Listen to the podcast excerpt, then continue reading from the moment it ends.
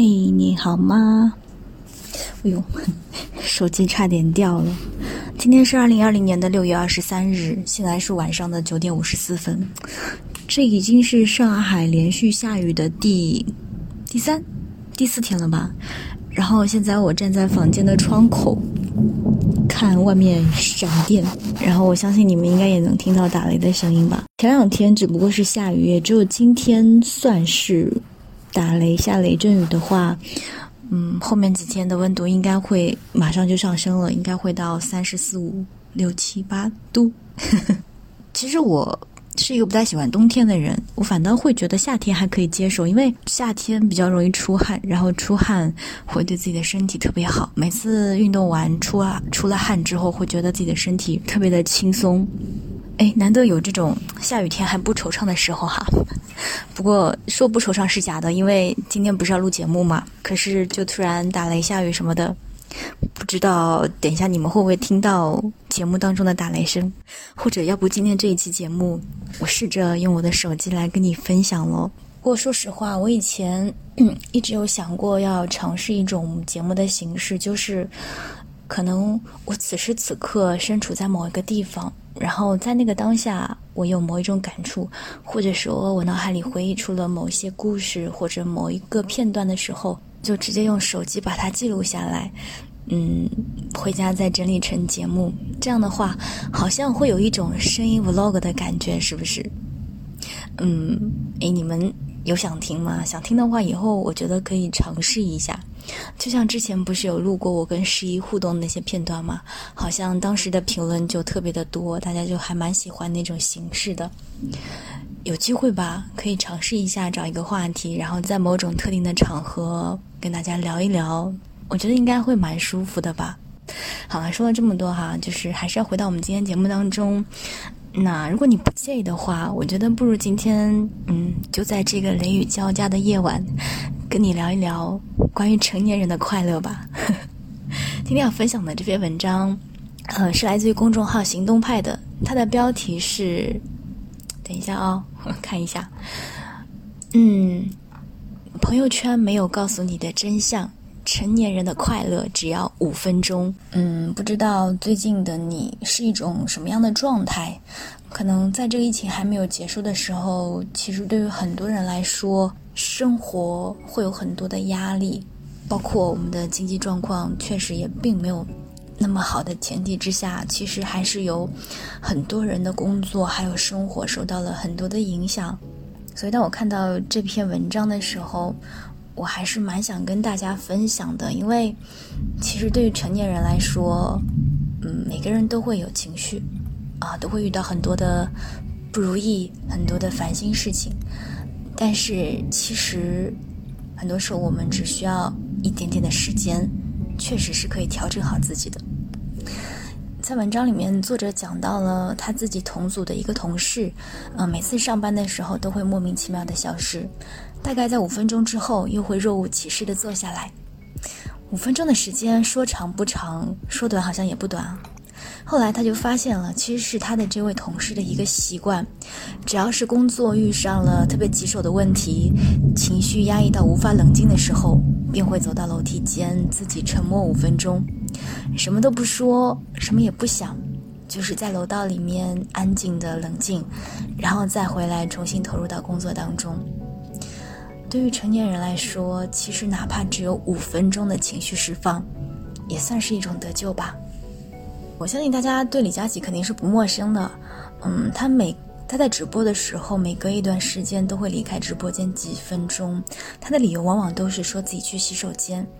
这个本来其实是一件很平常的事情，大家也不会怀疑。但是其实他自己坦言，他可以四个小时不上厕所，只不过是想找一个机会去阳台上透透气。呃，直播的行业竞争很大，真的是分秒必争。粉丝们呢不能等，直播呢也不敢停，所以在这样巨大的压力之下呢，他只能够见缝插针的 快速的调整自己。哎，都说他一年三百六十五天直播三百八十九场嘛，每天都是四个小时以上的高压，所以我觉得，哪怕是在阳台上深呼吸个五分钟，也能够把成年人从情绪当中慢慢的抢回来。其实，成年人的快乐比想象当中要容易吧？很多人都觉得有一些情绪你熬过去就好了，有一些困难呢忍一忍就好了。但是，把崩溃调成静音的模式，并不是真正的戒掉了情绪。似乎成年人的委屈和无奈就必须藏在心底。表露脆弱便是不体面的行为，也不知道从什么时候开始啊，我们好像连表达负面情绪的权利都不配拥有了。但事实上是，你内在的负面情绪越是积压，越是得不到释放。所以说，主动的去接触快乐、成就快乐，才是释放自我的最好方法，而不是一味的忍受。与其假笑迎人，不如正视自己内心的真正的需求。有一部爆红的九点四分的纪录片，叫做《风味人间》，有人就这么评价过哈，他说：“看完这些人间风味啊，我觉得生活还是能够抢救一下的。这不仅仅是一部关于美食的纪录片，也是一种情感的载体。每一份食物的印象和品尝美食时的快乐，都会成为味觉当中的记忆。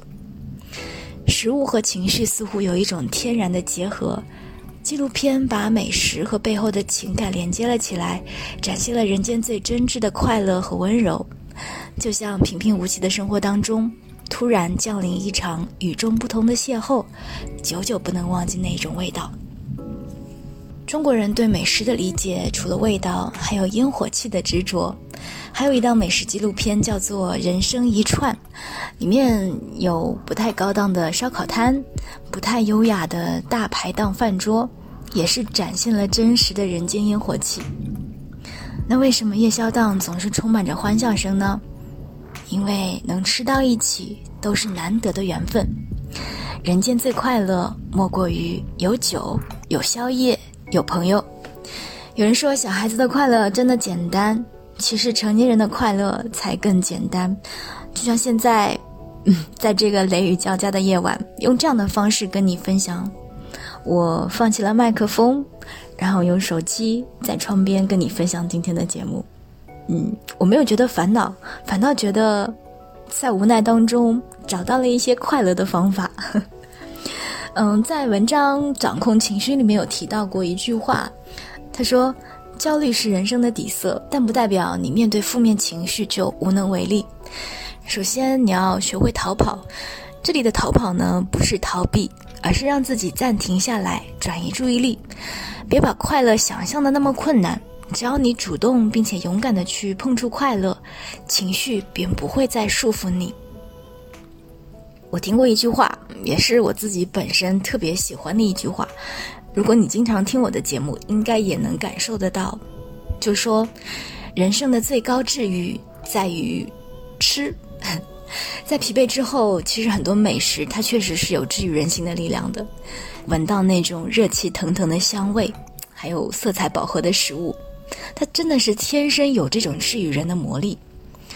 在一部特别热门的日剧叫《孤独的美食家》，我之前也是看的特别的嗨。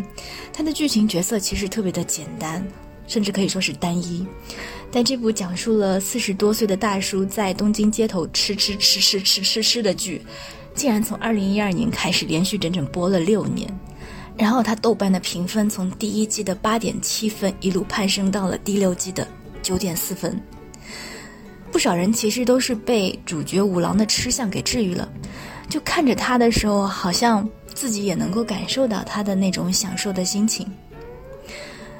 在工作几年之后吧，不少人，包括我。嗯，最近的我，也是养成了吃宵夜的习惯。就有的时候倒也不是没有吃饱，就是对美食的一种享受。我觉得能够瞬间忘记很多疲惫，释放心情。哪怕是给自己准备一份晚餐啊，一份甜点，或者是喝一杯奶茶，所有的困难和烦恼，感觉也不过如此。有什么比吃饱吃的开心更重要的呢？就像我现在手边有樱桃。有韩国的米饼，还有花生，还有我自己做的橙子薄荷浸泡水，嗯，就好多吃的在旁边，看着就特别的开心。然后前一阵子我特别喜欢吃的宵夜是凉面。如果此时此刻你的嘴巴有点馋的话，我建议你可以打开喜马拉雅的屏幕，然后在我的播放条上面有一个红色的购物车，呃，里面放着我最近超级爱吃的冷面。我每一次吃完它的时候，我都要用筷子撩一下它上面的呃芝麻，还有它的辣椒，就那种味道特别的香，是直冲你头顶的香。然后今天节目的标题是“成年人的快乐只要五分钟”嘛，但是对我而言，其实吃到那一口辣椒的时候，一瞬间就能够快乐起来。然后我自己吃的时候，我会稍微放一些些的糖，因为上海人比较喜欢吃甜口的，酸酸甜甜的。然后，嗯，加冰块的冷面，在这个炎热的夏天，真的是太合适不过了。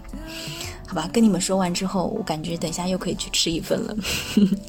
所以你看啊，成年人的困难呢，有的时候是确实很复杂的，但是快乐却也可以很简单。所以希望你不要忘记，生活当中的治愈其实触手可及。我是三 D 双双，希望你会喜欢这一期特别的双份的阳光。当你觉得。不快乐，或者是有些难受的时候，嗯，你不用笑，试着对自己点点头，你的情绪真的会好起来。对自己点头，真的是有魔法的哦。好了，我们下期再见吧。剩下些没勇气